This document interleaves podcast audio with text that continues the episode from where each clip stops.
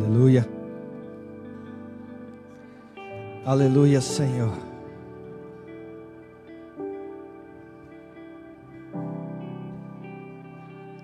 Continua, Senhor, nessa manhã, trazendo uma revelação maior de quem o Senhor é, de quão digno o Senhor é, da nossa gratidão, da nossa adoração, da nossa reverência, da nossa dedicação, porque não há outro como o Senhor.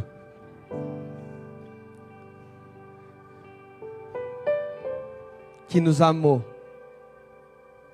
que se entregou por nós, que nos reconciliou contigo. Vem, Senhor, com teu Espírito, falar conosco, ainda mais nessa manhã. Produzirá transformação e a adoração que o Senhor merece. Para honra e glória do seu nome. Amém. Amém, queridos. Pode sentar. Obrigado. Jubes e banda. Foi demais. Glória a Deus. Tenho muita alegria de estar aqui, já vendo mais gente na nossa igreja. Graças a Deus, chegamos na fase verde Rapaz, e eu como corintiano nunca gostei muito de coisa verde, mas eu tenho que confessar que essa foi boa, viu? Como eu senti falta de vocês, mas ainda vai ficar melhor o dia que a gente puder se abraçar, o dia que todo mundo puder estar tá realmente pertinho e cheio. Obrigado, cara. Glória a Deus, glória a Deus. Quem já foi abençoado aí pelo louvor, quem já sentiu a presença do Senhor. Ele é bom, Ele é digno. Queridos, o Senhor veio colocando algo no meu coração e confirmando algumas coisas, algumas palavras na reunião de oração. O Beto orou para que a gente, pelo Espírito Santo de Deus, pudéssemos compreender de que Ele é maior e Ele é muito maior. e também agora um pouquinho antes de vir para cá para compartilhar a palavra, a é, trouxe uma imagem que ela teve do noivo tirando o véu da noiva e no altar e eles então se contemplando, não é sem nada no meio e conhecendo, trazendo essa essa revelação que traz intimidade. E eu acho que isso é o que o Senhor quer fazer hoje. Então presta atenção. Ah, às vezes, quando Deus coloca algumas coisas no nosso coração, o peso é difícil de expor, de, de colocar para fora. E eu sinto um pouco disso nessa manhã. Então presta atenção, me ajuda, estende graça e tenta entender o que Deus quer falar, quer fazer. E além desse episódio da mulher pecadora que beijava e enxugava os pés de Jesus, que o Mateus falou, existe a irmã de Lázaro que fez isso também. E quebrou esse perfume. E trouxe adoração e ela fez isso não muito tempo depois, diz a palavra, desse episódio que eu vou ler. De maneira que eu creio que é isso que o Senhor quer nos fazer nesta manhã. Ter uma revelação maior de quem Ele é, da vida que Ele nos deu, do perdão que temos nele, da grandeza dele, para que possamos então prestar uma adoração que é devida a Ele, que honre a Ele e sejamos transformados como Ele é. Abra sua Bíblia comigo em João capítulo 11. Nós vamos ler dos versículos 5 a 15. que foi, Van? Tá certo, é esse texto mesmo.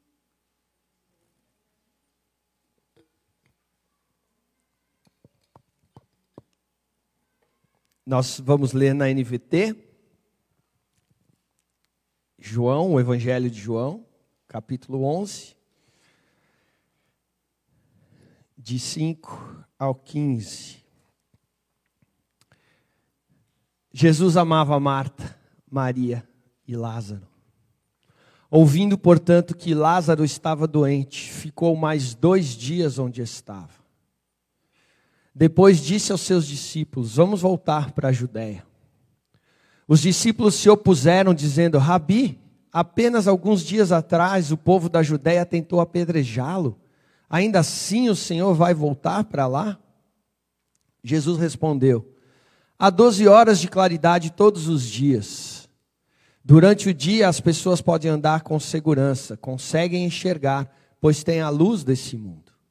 À noite, porém, correm o risco de tropeçar, pois não há luz. E acrescentou: Nosso amigo Lázaro adormeceu, mas agora vou despertá-lo. Os discípulos disseram: Senhor, se ele dorme, é porque logo vai melhorar. Pensavam que Jesus falava apenas do repouso do sono, mas ele se referia à morte de Lázaro. Então ele disse claramente: Lázaro está morto. E, por causa de vocês, eu me alegro por não ter estado lá, pois agora vocês vão crer de fato. Venham vamos até ele. Até aqui. Creio que todos conhecem o desenrolar dessa história. Marta chega para Jesus e fala: Senhor, se eu estivesse aqui, isso não tinha acontecido. E Jesus fala para ela: crê em mim, Marta, porque ele vai ressuscitar. E ela fala: Eu sei, Senhor, que no último dia todo mundo vai ressuscitar. E Jesus fala: Não, Marta, eu sou a ressurreição e a vida. Quem crê em mim, ainda que esteja morto, viverá. E no final vem Maria também fala a mesma coisa. E o Senhor vai e ressuscita Lázaro. E a gente sabe, então, dessa história maravilhosa. E o que eu quero trazer para vocês está especialmente aonde o Senhor fala para os discípulos: galera, o, o dia tem 12 horas, enquanto é dia, você não tropeça, você não caminha. Então vamos até Ele, vem comigo, vem para o caminho, vem caminhar comigo. E o autor de João fala no capítulo 8, versículo 2, uma frase de Jesus dizendo: Eu sou a luz do mundo. Quem anda comigo jamais andará em trevas. Jesus afirma isso. E é isso que ele está falando para essa galera. Anda comigo que você vai me conhecer. Anda comigo que você não vai tropeçar. Anda comigo e eu vou poder explicar mais claramente quem eu sou, o que eu faço e o que é você ter acesso e caminhar comigo. Interessante que Jesus teve que explicar claramente para eles o que estava falando. Jesus falou: o Lázaro está dormindo. Eles falaram assim: você está tirando uma soneca, daqui a pouco ele acorda. Por que, que nós vamos lá correr risco de vida, já que os judeus querem te matar? E mais para frente, Jesus teve que falar claramente: oh, queridos, ele está morto. Aí você vai falar, mas por que, que ele não falou primeiro? Porque, do ponto de vista primeiro dele, daquele que é a ressurreição e vida, Lázaro só dormia. Mas ele queria demonstrar isso para os discípulos, e para isso foi o que ele falou: para que vocês creiam, vem comigo, anda comigo, caminha comigo. E é isso que a gente muitas vezes perde de perspectiva no foco da nossa caminhada com Jesus. Porque a gente acha que a gente teve uma revelação no passado e que agora a gente já sabe tudo. E aí a gente vem à igreja ou a gente tem tempos de devocional na palavra, porque a gente quer conhecer mais de Jesus. Mas esse conhecimento, ele muitas vezes é simplesmente mecânico, é simplesmente racional, não é um conhecimento experimental de vida compartilhada. E aí a gente continua caminhando nas trevas, porque não está na luz, a gente continua tropeçando, a gente continua ignorante de quem Ele é, e a gente não se relaciona com Ele como deveria. Eu tenho feito uma matéria no seminário agora sobre é, introdução de filosofia à religião, porque há um debate histórico, uma, uma briga entre filosofia e religião, porque a filosofia pretende explicar as questões do homem mais intrínsecas, mais íntimas, da onde a gente veio, para onde a gente vai, qual é o nosso propósito. Que se não for através da teologia, a gente não tem a resposta correta. E os homens ficam buscando em muitas formas, muitas verdades, mas não se relacionam com o Deus de toda sabedoria. E sempre fica essa briga entre fé e ciência, até nos dias de hoje. A gente vê né, na TV o tempo todo, é, parece né, que o nosso governador aqui fica o tempo todo, a gente só vai pela ciência, ciência, ciência. Se não for ciência, não tem é, valor, não tem benefício. E o mundo está assim, o mundo fica falando de verdades e fica querendo que a gente consiga, com a nossa razão, explicar Deus. Para então, compreendendo Deus, dominando Deus, a gente se dê por satisfeito. Domingo passado, o Delcinho pregou aqui sobre por que, que a gente nunca está satisfeito. E uma das razões é essa, porque a gente quer dominar Deus, a gente quer conquistar Deus, a gente quer ser como Ele. Assim como Satanás quis e foi derrubado, assim como ele ofereceu essa mesma proposta para o primeiro homem e ele caiu. E a gente continua persistindo no erro. Mas há um, um conhecimento além da ciência, há um conhecimento além da razão, que é o conhecimento da fé pela experiência. E é muito interessante que eu me lembro o primeiro livro de teologia que eu li, sistemática, vinte e poucos anos atrás, quando eu fui ser examinado por um concílio para me tornar pastor. E eu, eu li um livro assim de teologia, era bem resumido, era um esboço. E, cara, já foi difícil, eu não consegui entender. Os que me examinaram falaram: oh, você vai ter que estudar muito mais, viu? Que você ainda não sabe. E eu achava que era só aquilo, né? Se eu dominasse aquele livro, eu estava tava seguro. E não deu nem, nem para o começo. Mas eu me lembro dele explicando sobre as fontes de revelação do homem, né? as fontes é, objetivas físicas, as fontes subjetivas intelectuais e o caminho da fé. E ele tornando isso como uma experiência válida, porque existem dois mundos, um objetivo e um subjetivo. O objetivo que está fora, tudo que a gente vê e o subjetivo é interno. E ele, pela perspectiva teológica, fala: você só conhece até o objetivo por causa da fé. E ele dá o exemplo: você tem fome de um prato de comida, de um pão. Essa fome é interior. Ela é subjetiva. Para alguns dói, até mais objetiva, né? Depende de quanto você está de fome. Mas para outros ela é mais subjetiva. Mas isso te indica que você vai no mundo objetivo, externo, e pega um prato de comida, um pão, e isso vai matar sua fome. E é a fé de que um pão ou um prato de comida vai matar sua fome que torna essa experiência real e você passa a ter um conhecimento. Assim como o, a necessidade de conhecer mais, de desvendar mistérios, e você vai estuda livros, todas as áreas da ciência, e você satisfaz o seu intelecto mas é porque você tinha um incômodo, um desejo de saber mais, e você creu que se você fosse atrás de um livro, de um estudo, de uma área, você ia conseguir. Existe isso. E a fé e a experiência provam esses caminhos como verdadeiros. Mas há um maior ainda, porque todo homem tem um vazio na sua alma por causa da separação que teve com Deus. E é essa fé de que existe um ser superior, supremo, bom, capaz de satisfazer todas as suas necessidades, que te impulsionam a conhecer e a experimentar o Deus verdadeiro.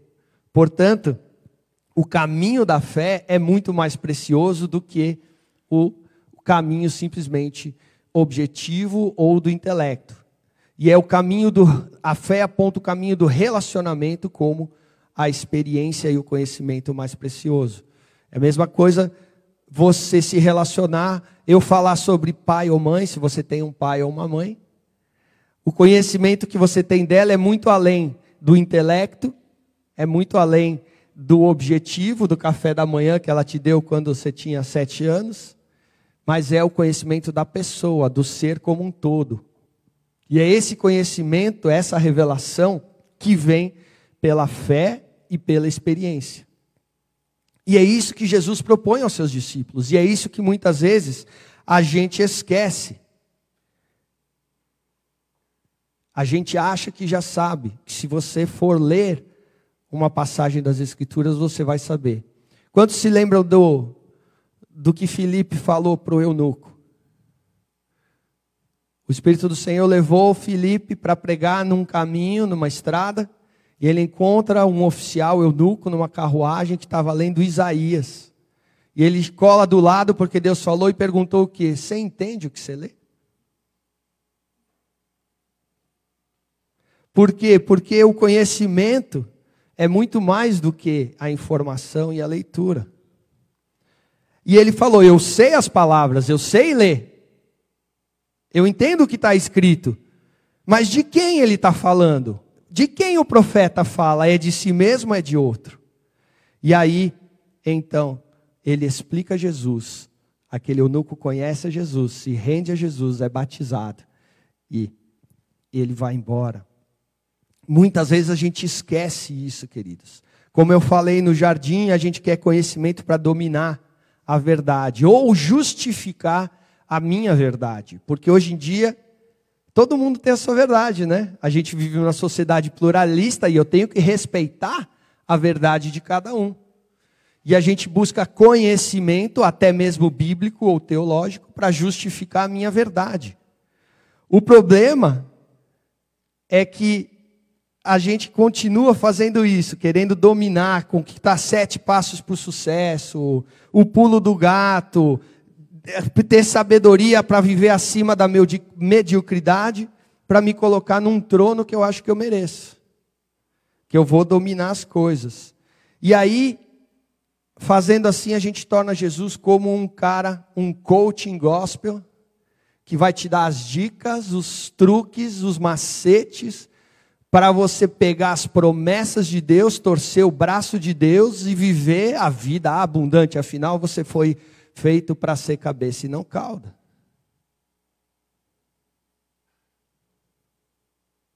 Querido, só que esse, esse conhecimento, que busca só o domínio e exaltação pessoal, esse conhecimento é inferior, esse conhecimento é imperfeito, esse conhecimento não é completo, esse conhecimento não te leva a lugar nenhum. A menos que você tenha um relacionamento de fé com o Senhor Jesus. A menos que andando com Ele você seja transformado. E essa é a marca de quem anda com Ele. Para que vocês creiam, andam comigo, e andando com Jesus, eles creram que Jesus ressuscitava mortos. Eles viram e eles puderam testemunhar. A gente falou de tirar o véu, de, de ter uma revelação maior, e eu, e eu acho que é esse o título dessa mensagem, uma revelação da verdade. Porque porque no mundo onde todo mundo busca a sua verdade, teve um que disse: Eu sou a verdade. E aqueles que são da verdade me ouvem, me conhecem, me reconhecem e me obedecem. Você é da verdade? A verdade te possui. A verdade é o seu Senhor. Porque a verdade não é um conceito, ela é uma pessoa do seu Salvador. E a gente falou sobre nos rendermos aos pés, né? O C.S. Lewis, no livro Cristianismo Puro e Simples, ele combate esse tipo de relacionamento com Jesus, que é uma base de troca intelectual, de você querendo saber se ele sabe o suficiente para então ser o seu mestre. Dele ser um coaching de de boas coisas, da moral, dos bons costumes, do amor, do valor, da, né, da misericórdia para todos, dele ser um cara politicamente correto e aceitável, palatável. O C.S. Lewis fala: não me vem com esse papo furado de falar sobre mim, que Jesus era só um mestre de coisas boas, da moral, um coaching gospel. Porque, diante das afirmações dele, ou ele era um louco varrido, ou ele era um endemoniado que você queria apedrejar, ou ele era um mentiroso que enganava-se a si mesmo, falando que ele era alguém que ele não era e enganava todo mundo. Ou então, ele verdadeiramente é tudo que ele diz que é. E aí você tem que se posicionar. E Jesus falou: Eu sou o Deus encarnado. Eu sou aquele que tem poder e autoridade sobre a natureza, sobre a criação, cujo rosto brilha mais do que o sol. Eu sou aquele que tem poder e autoridade para perdoar pecados, e por isso o filho do homem falou para o paralítico: levante e anda. E diante dele a gente tem que só tem uma atitude que é nos prostrarmos e reconhecer: Tu és o meu Senhor, Tu és o meu Deus. Ele disse: Eu sou o caminho, a verdade e a vida. Cara, a gente ouve isso e acha que isso é que é algo leve. Primeiro ele falar eu sou, egoemi em grego, se você fosse educado numa cultura judaica, você nem falaria o nome do grande eu sou. Você faria um rabisco, um impronunciável, você ia falar alguma outra coisa, só o porque o, o, correr o risco de chegar perto do nome de Deus já era motivo para você temer a morte. Você ser, ou o inferno abrir, ser, ser engolido vivo, ou os próprios israelenses te matarem. E aí vem Jesus no livro de João, é, aí vem com o Ademar de Campos, e eu, vai começa a falar o nome de Deus e fazer o coro ainda. Ó. Eu sou, eu sou a porta, eu sou o pão, eu sou a fonte de água viva, eu sou o caminho, a verdade e a vida. Ninguém vem ao Pai a não ser por mim. E a gente acha que isso é um conceito, queridos. Ele é o caminho para a vida eterna, para o Pai, para a redenção. Ele falou isso quando ele estava indo para a cruz. Ele falou: Eu vou preparar lugar para que o Pai habite em você, para que você seja morada minha e do Pai. Mas a gente acha que Jesus é um ponto no caminho. Ele não é um ponto no caminho, ele não é o início e depois você se vira. Ele não é lá no fim que você vai encontrar, ele é o começo, o meio e o fim, ele é o alfa e o ômega. Ou você está nele e vive com ele, ou você está indo para outro destino, querido. Não é você que determina o caminho, Ele é o caminho. Por isso ele fala: vem e anda comigo, vem para que você creia. Ele é a verdade, queridos, que você está achando que Ele vai justificar a sua. Só estando no caminho, entendendo que Ele é a reconciliação que te traz a paz, só conhecendo a verdade, então você vai experimentar a vida então você vai experimentar a vida. Ou a gente se rende, se ajoelha diante dele Quebra o nosso vaso, fala tudo. Porque o seu olhar, mais do que isso, o seu sacrifício me perdoou. Ou a gente rejeita ele completamente. Agora não dá para você ficar vindo aqui dia após dia e permanecer o mesmo, porque aquele que é o caminho, que anda com ele, é transformado, querido. É transformado e se torna parecido como ele é. Os que são da verdade me ouvem, me conhecem e me obedecem. Ele não é um coach, um mestre, ele é o rei, o Messias, o Salvador. Nós não dominamos a ele, ele precisa nos dominar. Nós não o conquistamos como uma sabedoria, um entendimento, nós somos conquistados e nos rendemos e então recebemos a vida.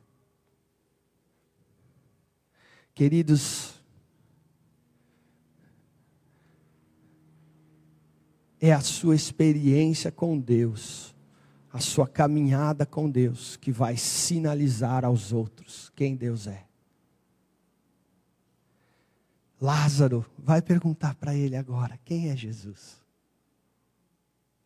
Quatro dias morto, apodrecendo, fedendo, no coração da terra, ouviu a voz: vem para fora meu filho, e vive. Quem é Jesus para ele?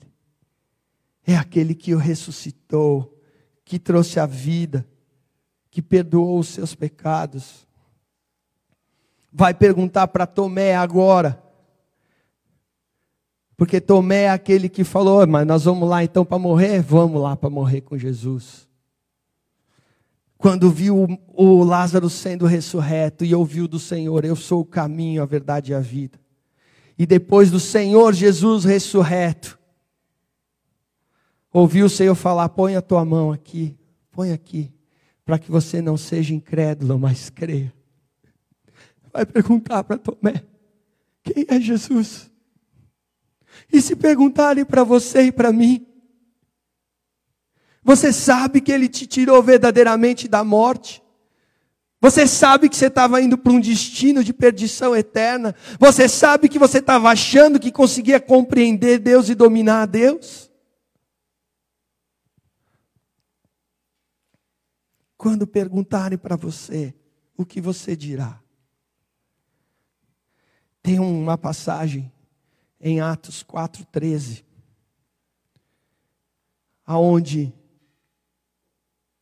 Pedro e João recebem um testemunho dos líderes de Israel, dizendo que quando os membros do conselho ou do sinédrio viram a ousadia, a intrepidez, a coragem de Pedro e João, ficaram admirados e perceberam que eram homens comuns ou iletrados, sem instrução religiosa formal, sem diploma de teologia mas reconheceram que eles tinham estado com Jesus. Reconheceram que eles andaram com Jesus. E sabe por quê? Porque versículos antes do capítulo 4, eles curam um paralítico. E eles são levados presos com que autoridade, no nome de quem vocês fizeram isso?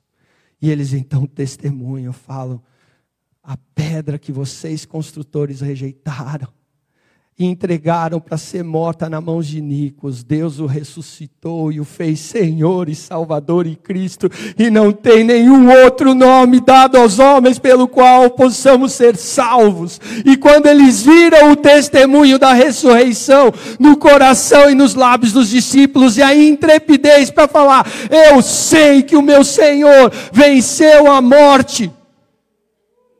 Eles reconheceram que eles tinham estado com Jesus, porque só tem um que venceu a morte. Queridos, o que reconhecem em nós quando nos veem? Você tem tentado dominar a verdade para justificar o seu próprio caminho, ou você está com Ele no caminho? Você se rende a Ele e entende que Ele é a verdade. E você recebe a vida dele, é transformado e sai anunciando: o meu redentor vive. Essa quinta-feira falaram, ele sempre fala: Jesus está vivão. E eu sei, sabe por quê? Porque assim como eu sei que um pão mata a fome, assim como eu sei que um texto mata o meu intelecto, eu sei que Jesus sacia o meu vazio e o meu coração está cheio dele. É isso que as pessoas querem ver. Não estava no texto, mas depois do, do louvor, como eu falei, eu acho que faz todo sentido. O começo do capítulo 11 de João fala que Lázaro estava doente, morava em Betânia, com as suas irmãs Marta e Maria. E foi Maria, a irmã de Lázaro, que mais tarde derramou perfume nos pés do Senhor e enxugou com seus cabelos. Sabe por que foi mais tarde? Porque entre isso que foi dito, ela experimentou o poder da ressurreição na vida do seu irmão, ela creu em Jesus como Senhor e Salvador, ela entendeu o perdão dos pecados e ela pôde então prestar um gesto de adoração que todos nós conseguimos nos identificar e queremos chegar nesse nível de entrega e rendição. Queridos, o seu encontro com Jesus não foi só no dia que ele te salvou. Ele te chamou para que você ande com Ele à luz do mundo e você experimente. Não mais a dúvida reinando no seu coração, não mais o seu ego tentando subir e dominar e te escravizar e te fazer senhor de tudo e de todos, mas rendendo diante da verdade, rendendo diante dele, prestando adoração e falando: Eu estava morto mas Ele me ressuscitou. E agora eu vivo para Ele. Queridos, como tem sido a sua caminhada com Deus? Como tem sido a sua transformação? Como a gente entendeu aqui nessa manhã, o Senhor quer tirar o seu véu. Ele quer olhar no seu rosto e quer que você olhe no dele. Ele quer que você entenda que você não está aqui para adquirir informação, mas para que você ande com Ele, seja transformado e receba a vida. E a viva em adoração a Ele. Queridos, Ele é o caminho, a verdade e a vida, não há outro. Quando foi a última vez que você se encontrou com a verdade? Quando foi a última vez que você se rendeu a Ele? Quando foi a última vez que você reconheceu, Senhor, eu estou morto em mim mesmo. Se o Senhor não me salvar, não há nada que aproveite. Queridos, que sejamos esses, cujos outros reconhecem que andam com Jesus, porque são transformados, porque pertencem à verdade, porque estão seguros da vida eterna.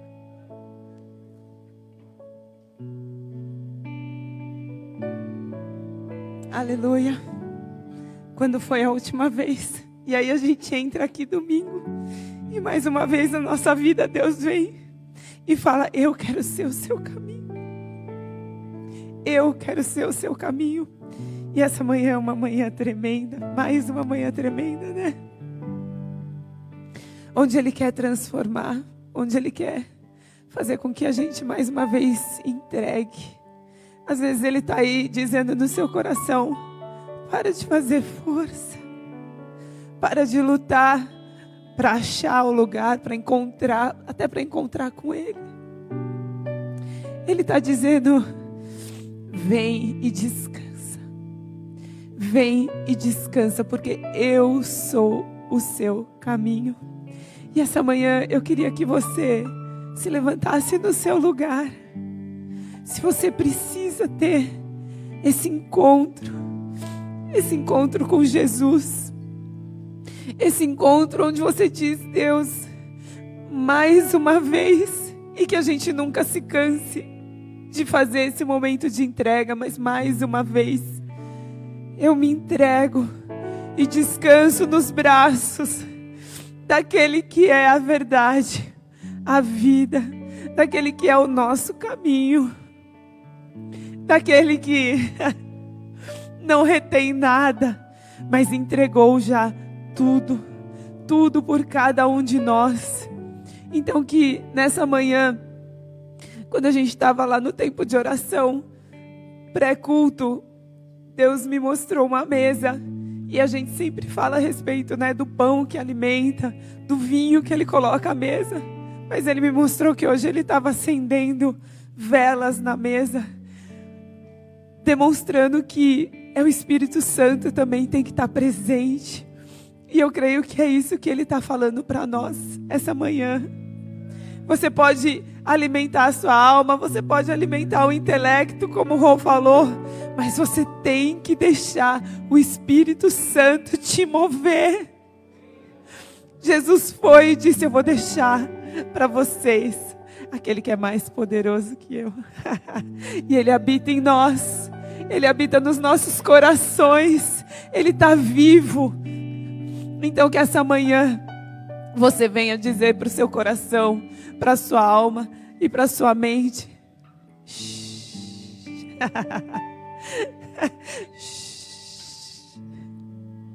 Deixa que Ele reine. Deixa que Ele reine. Senhor, em nome de Jesus. Em nome de Jesus, eu oro por cada um que aqui se levantou, eu oro por cada um que está online também, clamando por este momento de entrega. Oh Jesus, Tu és tudo, Tu és tudo, e fora de Ti não encontramos nada, não temos nada. Mas muitas vezes achamos que nós precisamos fazer ou realizar, mas nesta manhã nós nos entregamos, Jesus, nos teus braços. Nos entregamos nos teus braços de amor, nos teus braços que já foram, Senhor, moídos, Senhor, em nosso nome, ó Pai, por amor a cada um de nós, ó Pai. Vem, Jesus, tomar conta da nossa vida, do nosso intelecto. Vem, Jesus, ser o nosso caminho. Vem, Jesus, ser a nossa libertação de nós mesmos. Para que a gente possa te conhecer mais, Jesus. Para que a gente possa abrir espaço. Para que o Senhor tome. Para que a gente possa jogar fora. Para que o Senhor venha e tome mais e mais conta das nossas vidas. Oh, Jesus, aqueles que estão passando por luta, Senhor, que eles se rendam e confiem em Ti, ó Pai. Aqueles que estão em meio à tempestade, Senhor, que eles confiem, ó Deus, que o Senhor é o comando de toda a tempestade. Aqueles, Senhor, que estão bem e felizes, que eles saibam que em Ti eles vão ter mais ainda alegria para encontrar. Oh Deus, que a gente, ó Pai, se renda não só diante dessa palavra hoje, mas todos os dias a Ti, Jesus. A Ti, Jesus. Que o Senhor seja o nosso alimento diário. Que o Senhor seja a nossa vida. Em nome de Jesus que eu oro.